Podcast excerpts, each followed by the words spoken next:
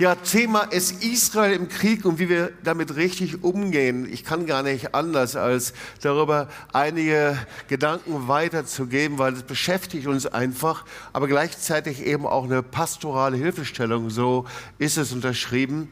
Und ja, äh, die letzten acht Tage hat nicht nur Israel verändert, sondern ich glaube, hat auch die Welt verändert. Und wir schauen dem, was in Israel passiert. 1300 Tote, über 5000 Verletzte. Israel steht kurz vor der Bodenoffensive.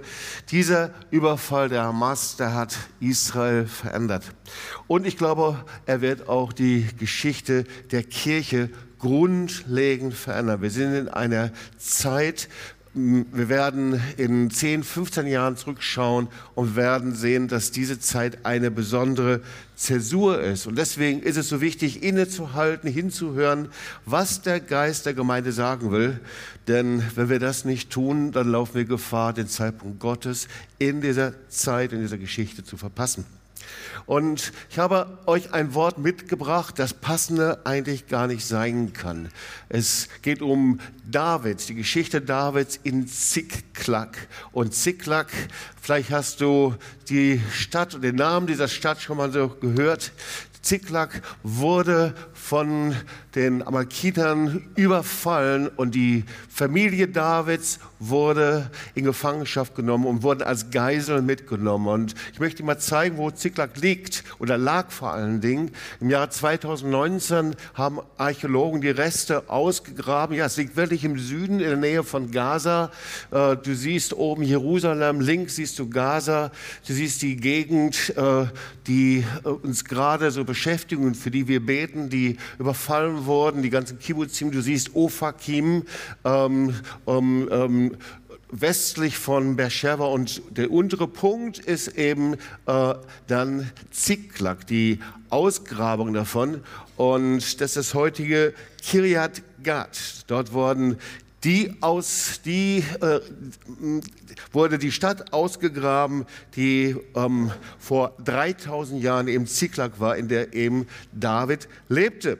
So der Name der Stadt Ziklag hat eine besondere Bedeutung, nämlich Drehung, Beugung, so geht man davon aus. Und sie hat eine Bedeutung vor allen Dingen in dieser Geschichte, die wir gleich lesen werden.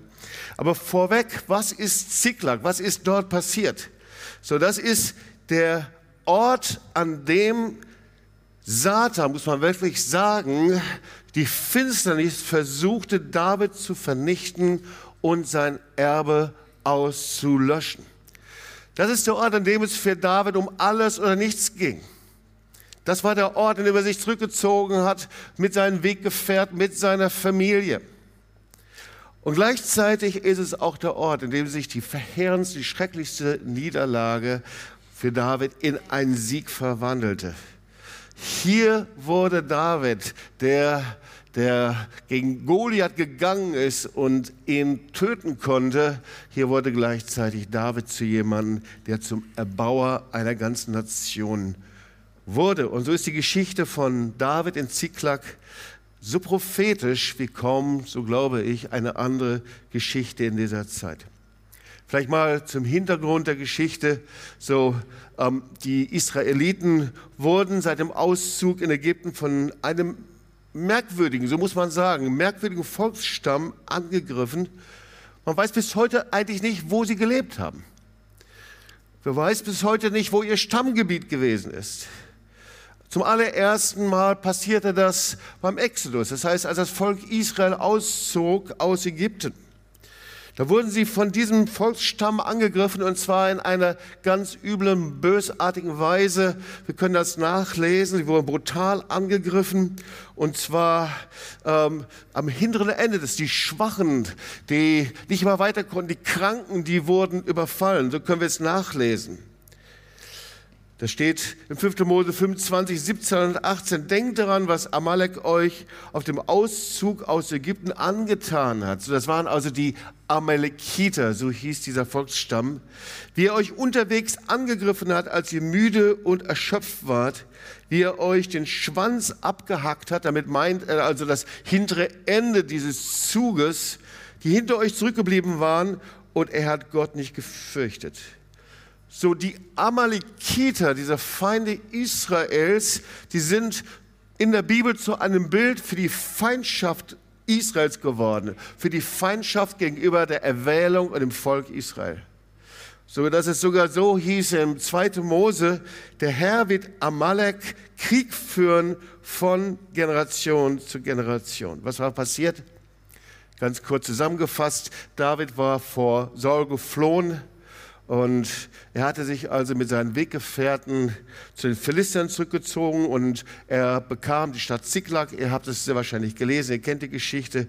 Er lebte dort mit seiner Familie und zur Zeit Sauls und Davids erhob sich also dieser Volksstamm neu, die Amalekiter, um Israel, ja, so kann man sagen, zu terrorisieren. Und sie befielen das Lager Davids in Ziklag, nahmen Frauen, Kinder als Geiseln.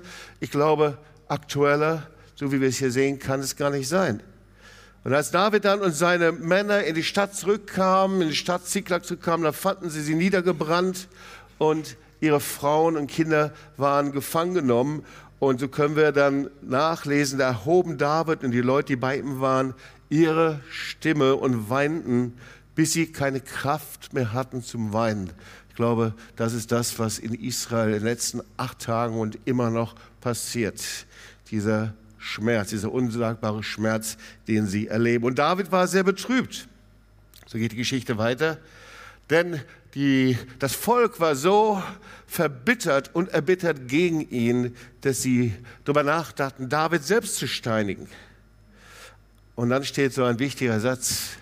Und da steht dann, aber David stärkte sich in dem Herrn, seinem Gott.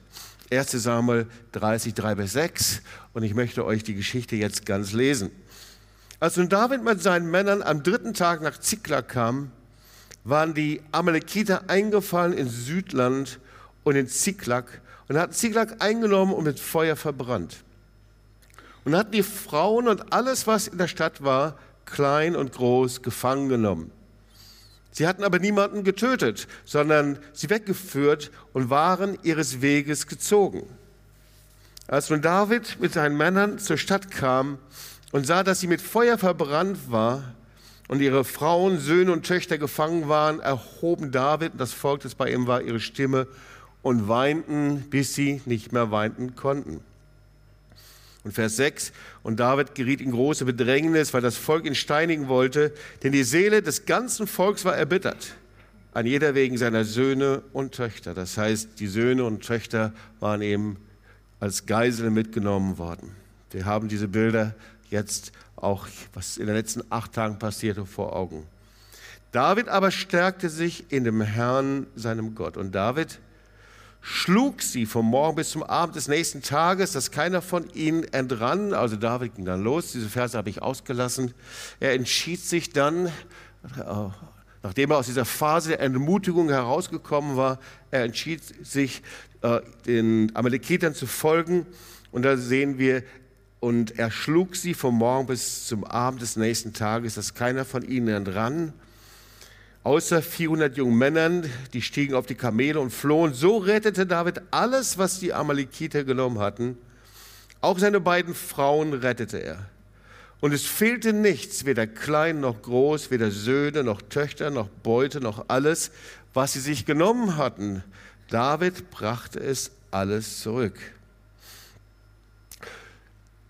Wir wollen uns kurz mit dem Geist Amaleks beschäftigen.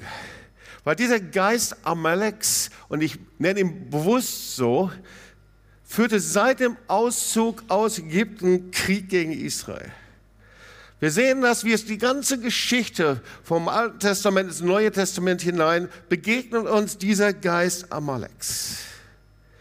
So, Saul musste, als er dann König wurde, musste sich den ärgsten Feinden entgegenstellen, und das waren die Amalekiter. Er musste sich bewähren und er sollte sie besiegen. Er sollte diesen Erzfeind Israels den letzten Schlag versetzen. Aber wir kennen die Geschichte, dass er seinen Auftrag nicht beendete. Er verlor sein Königtum, er verschonte, so lesen wir, Agag, den König der Amalekiter, und er verlor sein Königreich. Gott hat ihn bestraft. Und später begegnen uns die Amalekiter in der Geschichte von Esther. So Purim wird in jedem Jahr gefeiert. Das ist die Geschichte der Königin Esther. Und einiges ist die Geschichte von der anderen Hauptfigur. Wir kennen ihn, er heißt Haman und die Bibel bezeichnet ihn als Agatiter. Das heißt, er entstammt aus diesem Geschlecht der Amalekiter und wir lesen, wie alle ihm Respekt erweisen mussten, Esther 2. Und dann entwickelt Haman diesen uralten dämonischen Hass und er will das Volk Israel vollständig vernichten. Und der König erlässt ein Dekret, das nur noch ein einziges Mal der ganzen Geschichte Israels später kommt. Ein Dekret, das nämlich das ganze Volk vernichtet werden soll. Es gab so ein einziges später Mal, das war bei der Wannsee-Konferenz im Zweiten Weltkrieg. Dort wurde die Vernichtung von elf Millionen Juden beschlossen. Also wir sehen, hier sind Parallelen ja, zwischen Hamann und Hitler und Nationalsozialismus. Und im Gegensatz zum Schicksal von sechs Millionen Juden, die von Nazi-Deutschland brutal ermordet worden sind, wurde das Buch Esther eben zu einer Geschichte der Befreiung. Amalekiter. Die Amalekiter stehen nicht einfach für ein Volksstamm, sondern sie stehen für eine Haltung, für einen Geist. Israel hatte keinen schlimmeren Feind, so sehen wir im Wort Gottes, als Amalek. Und bei keinem anderen Volk lesen wir es, dass Gott sogar darüber spricht, dass der Name ausgelöscht werden soll. Sobald der Herr dafür gesorgt hat, 5. Mose 25, 19, dass die Feinde rings um euch in Ruhe lassen, sollte jede Spur von den Amalekitern auslöschen. Und einige denken sie es schon. Die Amalekiter, ihr Lieben, sie stehen nicht für eine Volksgruppe. Sie stehen auch nicht für Palästinenser oder für die arabische Welt. Der Geist Amaleks steht seit Generationen für eine zerstörerische, rücksichtslose, brutale, kindermordende Macht, die der Erbfeind Israels ist. Eine dämonische, höllische Macht. Der Geist Amaleks steht für eine satanische und böse Macht, die sich im Laufe der Geschichte gegen die Erwählung Israels erhebt und sich in dem Überfall von der Hamas natürlich sein hässliches Gesicht gezeigt hat. Der mörderische Amalek-Geist erhebt sich in der Bibel immer wieder, um Israel zu vernichten und zieht sich durch die Geschichte bis zum heutigen Tag. Und ihr Lieben, wir müssen, wenn wir hier über Amalek nachdenken und über Hamas und über das Schreckliche, was in Israel passiert ist, über die brutalen Angriffe dürfen wir nicht vergessen, dass unsere Väter und Großväter genauso in diesem Geist Amaleks Babys ermordet, alte und junge vergast haben und Millionen und Millionen von Menschen umgebracht haben. Das waren unsere Väter und Mütter, Mitläufer und aktive Täter und passive Täter. Wir dürfen diese Perspektive nie verlieren, ihr Lieben. Und ja, in der Tat, im Hebräischen bedeutet das Wort Hamas Gewalt. Und das könnte nicht passender sein. Und in der Tat, es stimmt, 1300 Menschen. Die Bilder, die gehen uns nicht aus den Köpfen. Die Geschichten, die wir sehen und gesehen haben. Und wir empfinden und wissen gar nicht, wie wir damit umgehen sollen. 130 bis 150 Geisel in Gaza, was mit ihnen passiert ist. Wir beten jeden Tag für sie. Aber wir sehen sogar, dass in der Bibel steht, dieser Kampf von diesem Geist Amaleks, von diesem bösen Geist, der aus der Hölle ist und in irgendeiner Art und Weise Menschen zu brutalen Wesen, in bösartigen Wesen verwandeln kann, da sagt er, das Wort Gottes, wenn es über die letzte Zeit spricht, und er sah auf Amalek nahm seine Rede und sprach, Amalek war der erste unter den Völkern, aber sein Ende ist für völlige Vernichtung. Wofür steht denn Amalek? Und nochmal, dass ihr mich richtig versteht. Ich spreche nicht über eine Volksgruppe. Der Geist Amaleks steht für Satan.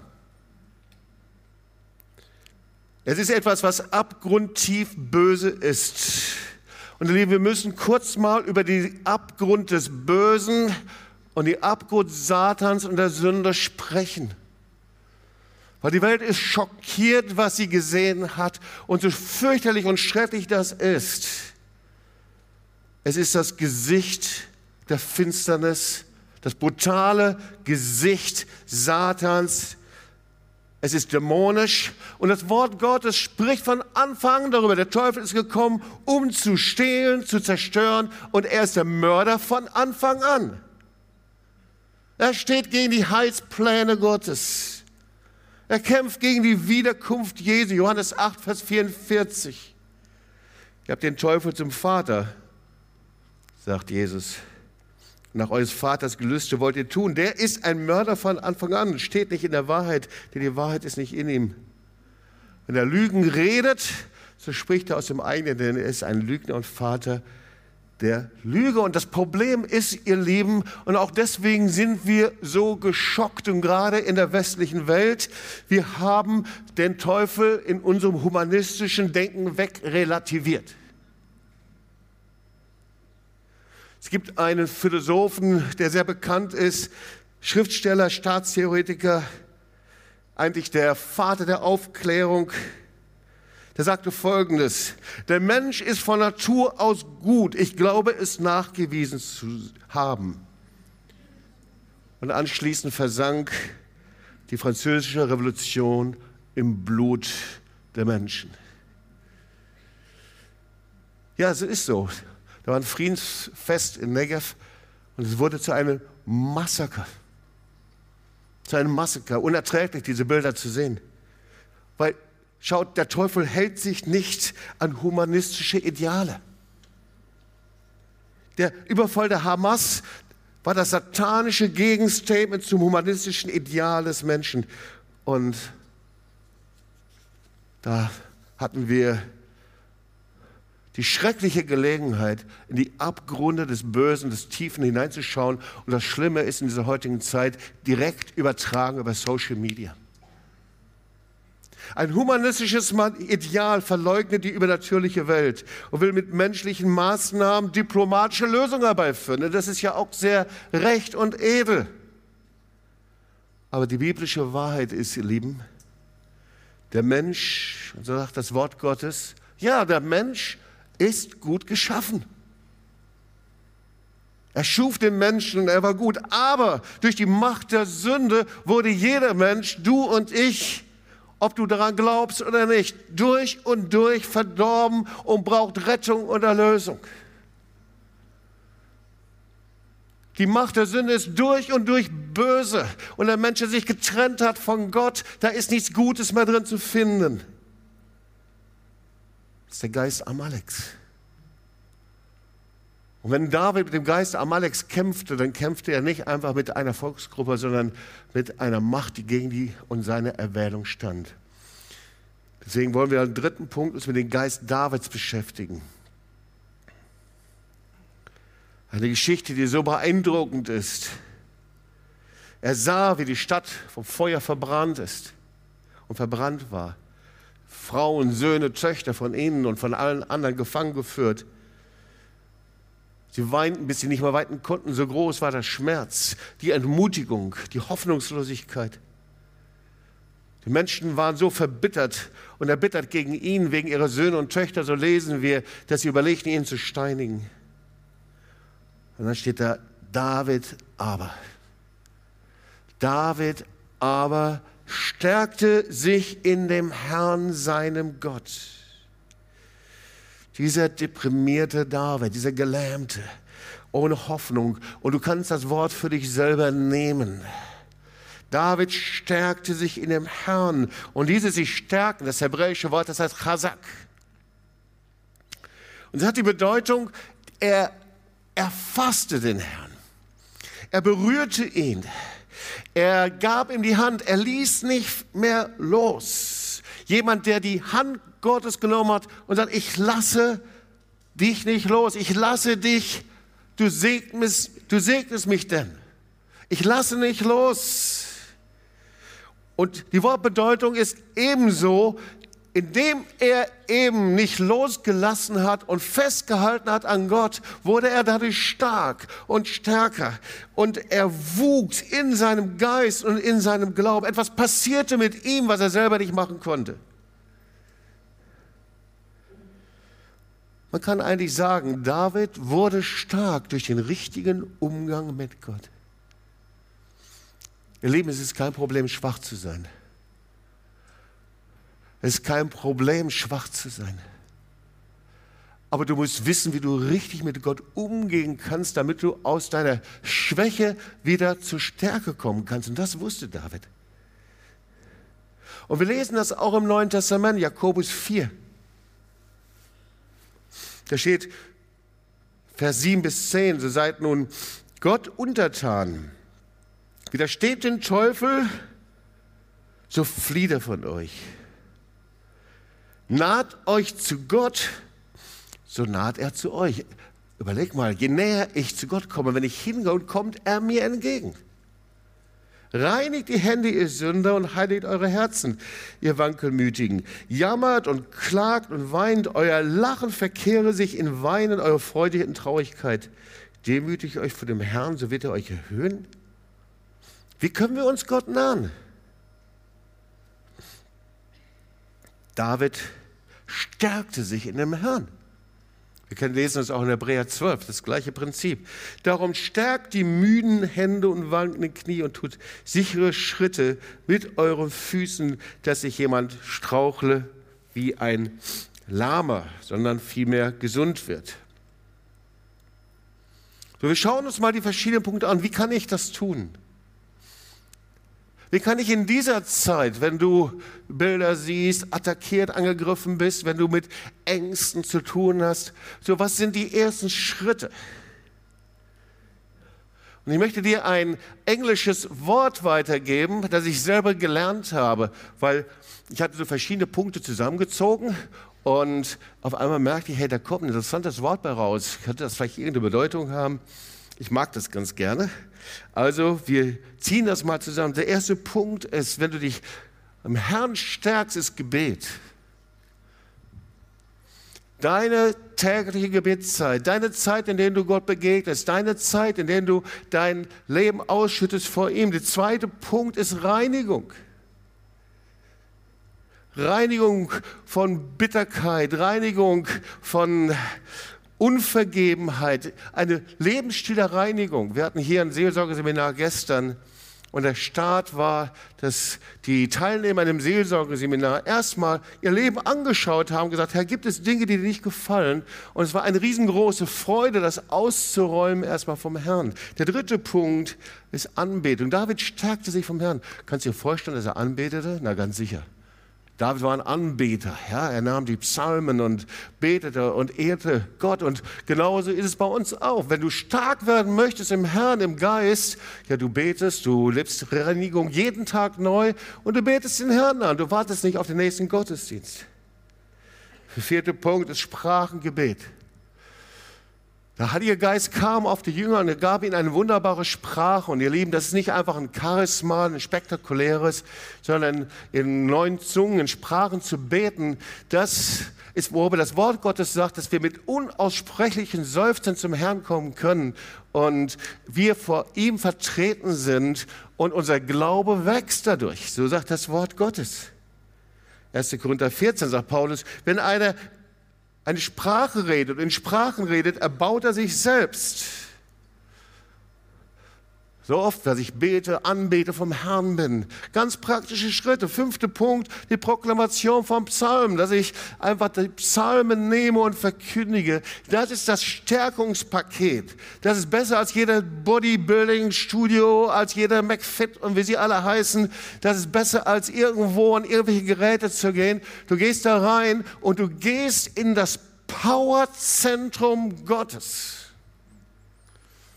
Das ist das, was David gemacht hat. Gebet, Reinigung, Sprachengebet, Proklamation. Ich habe zusammengezogen, ich habe sie erzählt und zusammen gibt es das sehr schöne Wort Grasp. Wow! Kennt ihr dieses Wort?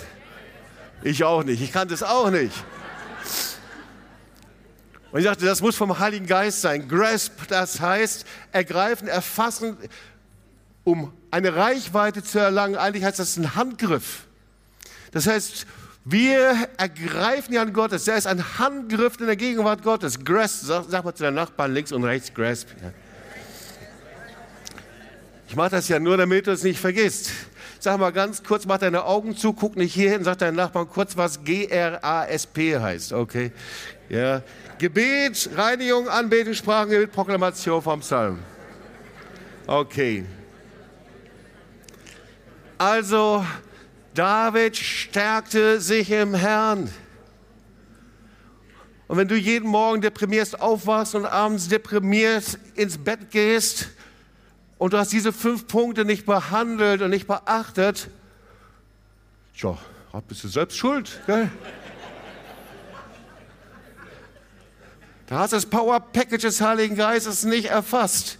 Sag mal, ich erfasse das, ich mache einen Handgriff dran, ja? Der vierte Punkt ist der Geist Jesu. Der Geist Jesu.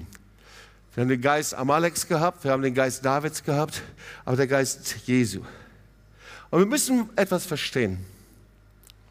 Weil schau, wenn wir nach Israel schauen, wenn wir äh, all das hören, der Schmerz, das, was da ist, und natürlich ist es, wir haben heute viel über das Selbstverteidigungsrecht Israels und das ist so, gar keine Frage.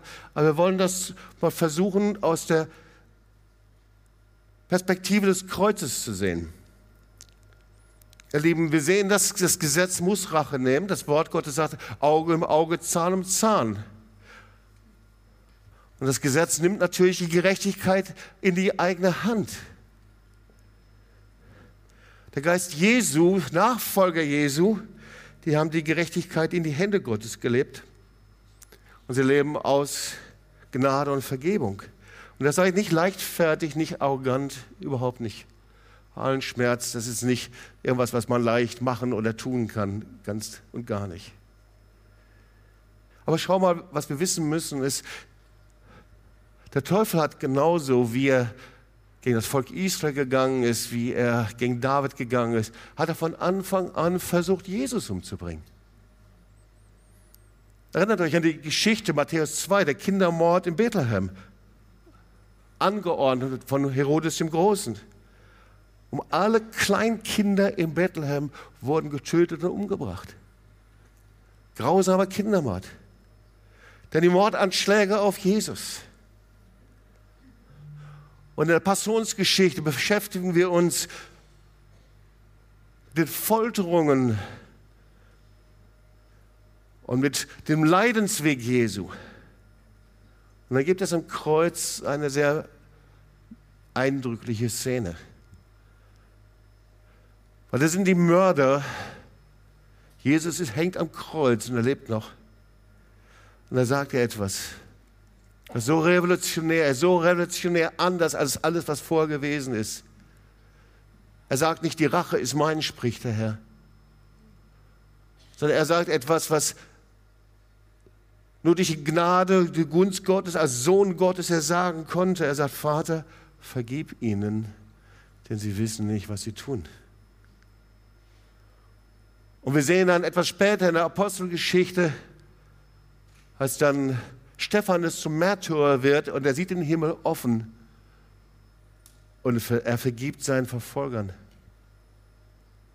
Ihr Lieben, die Macht der Vergebung ist noch stärker als die Macht der Rache und des Hasses. Aber sie kostet einen Preis. Sie kostet einen Preis. Ich hatte das vor einigen Tagen erzählt. Ich erinnere mich, da gab es eine Familie, eine christliche Familie, die Missionare waren, ich glaube in der Türkei. Und die ganze Familie, der Vater und die Kinder, die wurden getötet und umgebracht. Und dann eine Woche, es war ziemlich kurz danach, hörte man, dass die Mutter über den Medien sagte, ich habe den Tätern vergeben. Unfassbar. Oder aber eine andere, ein ganz anderes Beispiel, Nürnberger Tribunal. Da waren die ganzen Nazi-Verbrecher, da standen die Hauptkriegsverbrecher.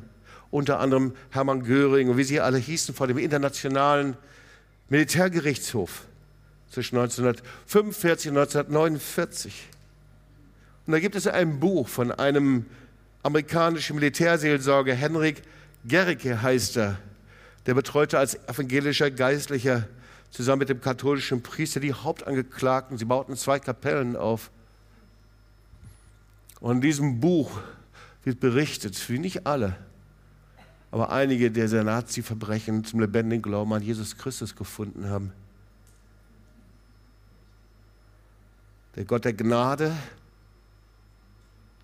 er schiebt nicht die Schuld beiseite und er zieht zur Verantwortung, aber er vergibt. Und er gibt Gnade und Erbarmen.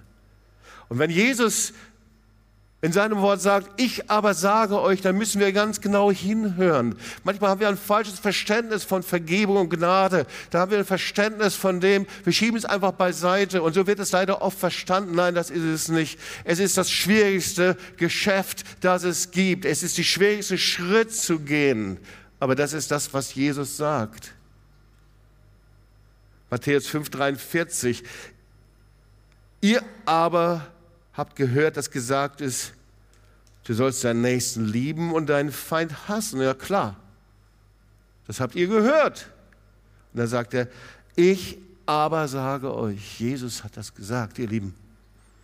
Es bezeugt in allen Evangelien, liebt eure Feinde, segnet die euch fluchen, tut wohl denen, die euch hassen und bittet für die, welche euch beleidigen und verfolgen und jetzt kommt knüppelig, damit ihr Söhne und Töchter eures Vaters im Himmel seid. Denn er lässt seine Sonne aufgehen über Böse und Gute und lässt es regnen über Gerechte und Ungerechte. Ihr Lieben, die Gerechtigkeit Gottes ist klarer und schärfer als jeder menschliche Versuch, Gerechtigkeit wiederherzustellen. Und so wie es eine Relativierung des Bösen und der Sünde und Satans gibt, genauso leben wir in einer Zeit, in der die Gerechtigkeit und das Gericht Gottes relativiert wird. Und in dieser Zeit ist die Frage der Gerechtigkeit. Jeder Mensch, ihr Lieben, und dann schauen wir mal uns selber an. Schau mich an und wir schauen auf uns. Jeder Mensch wird vor dem Gericht Gottes stehen und wird von der Gerechtigkeit Gottes beurteilt werden. Jeder Gedanke von Mord und Tod und Vergewaltigung und Ehebruch und Hass und Perversion wird vor Gott in die Waagschale geworfen werden. Und der einzige Ausweg aus Hass und Tod und Rache ist die Gerechtigkeit Gottes, seine Vergebung, seine Gnade seine Gnade, seine Gerechtigkeit aufgrund seines Sohnes Jesus Christus, der für dich und mich ans Kreuz gegangen ist, der von keiner Sünde wusste, ist für uns zur Sünde gemacht. Ihr Lieben, deswegen seid ihr dort ins Taufbecken gestiegen, weil die Sünde abgewaschen ist durch das Blut Jesu und ihr habt neues Leben in Jesus Christus. David aber stärkte sich in dem Herrn, seinem Gott. Wir wollen das nochmal lesen, diese Verse. So rettete David alles, was die Amalekiter genommen hatten. Auch seine beiden Frauen rettete er. Es fehlte nichts, weder klein noch groß, weder Söhne noch Töchter, noch Beute, noch alles, was er sich genommen hatte. David brachte alles zurück. Ich weiß nicht, wie es in Gaza ausgehen wird. Wir wir beten für eine Version von Engeln. Millionen von Beter beten gerade für Israel. Aber ich weiß, dass das, was dort in Israel passiert, auch eine Frage und Herausforderung an uns als Gemeinde ist, Gemeinde Jesu weltweit. Wie gehen wir mit Gott um? Wie gehen wir mit dem um, was wir da sehen? Wovon lassen wir uns prägen? Von welcher Gerechtigkeit lassen wir uns prägen? Und deswegen noch zum Schluss ein paar praktische pastorale Hilfen. Jakobus 4, Vers 7 bis 10. Ich hatte es schon erwähnt. Seid Gott untertan, sagt das Wort Gottes. Widersteht dem Teufel, so flieht er von euch. Ihr seid in einem geistigen Kampf, ihr Lieben. Der Teufel hat nichts gegen lauwarme Christen, aber sobald du dich entscheidest, Jesus nachzufolgen und Zeugnis zu sein, und sobald du hinter ihm hergehst, als ein lebendiger Brief Christi der Vergebung und Gnade Jesu, so wie wir es hier gehört haben, ist der Teufel hinter dir her. Aber du musst keine Angst haben. Weil das Wort Gottes sagt, widersteht dem Teufel.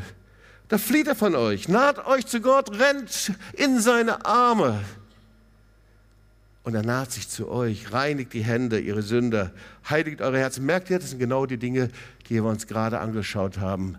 Grasp. Festhalten. Den Handgriff nehmen. Ein paar Schritte noch. Erster Punkt, naht euch zu Gott, so naht er sich zu euch. Wenn du hier bist und du weißt nicht, wie du dich ihm nahen sollst, dann bist du nicht, noch nicht erlöst und gerettet. Und dann ist heute für dich ein wunderbarer Zeitpunkt. Dann ist es wie eine Sprache, die du noch nicht sprechen kannst, weil du dein Herz noch nicht insoweit geöffnet hast, dass er in dein Herz reinkommen kannst. Und das Einzige, was du machen brauchst heute Nachmittag, dass du einfach kommst. Wir werden die Möglichkeit geben zum Gebet. Naht euch zu Gott.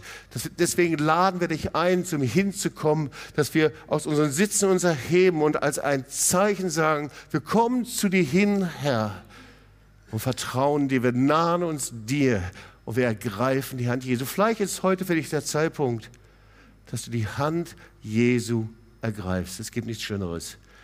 Weißt du, während du die Hand Jesu ergreifst, hält er deine noch umso fester. Und selbst wenn du dann denkst, ich müsste loslassen, dann, dann sagt er, hey, darf ich dich noch weiterhalten? Und wenn du ja sagst, er lässt dich nicht los, okay? Das zweite widersteht dem Teufel. Diesem Geist Amaleks, diesem Geist von Terror und Einschüchterung. Dieser, das Wort Gottes sagt, dem Abgrund der Sünde. Sünde ist die gleiche hier in Tübingen wie im Gazastreifen. Die gleiche Sünde. Wie in Israel, wie in Amerika oder wo auch immer. Die Abgründe der Sünde und die einzige Chance ist, diese Sünde ans Kreuz zu bringen. Und ihr Leben ist die Sünde unseres Herzens. Widersteht dem Teufel. Er will dich zum Opfer machen, dass du hier sitzt und sagst, du hast keine Möglichkeiten, keine Chance. Oh nein. Weißt du, dass der Herr gerade an denen, die sich schwach gefühlt haben, die Zerbrochenen, die keine Chance gehabt haben, dass er sie nimmt und sie zu Überwinder macht. Du bist von Gott auserwählt, ein Überwinder und eine Überwinderin zu sein. Und so war das auch bei David. Das dritte ist, stärkt euch im Herrn. Grasp. Gebet, Reinigung, Anbetung, Sprachengebet, Proklamation. Lebt diesem Lebensstil, haltet fest, jeden Tag neu. Wenn du jeden Morgen aufstehst und darüber nachdenkst, wann du jetzt deine Gebetszeit hast, dann hast du was falsch gemacht. Wenn du hier rausgehst und planst mal so in den nächsten vier Wochen deinen Tag und Tagesplanung, wie du das praktisch umsetzt, dann bist du auf dem richtigen Weg. Vierter Punkt, vergebt. Ihr Lieben, Vergebung ist eine Entscheidung und kein Gefühl.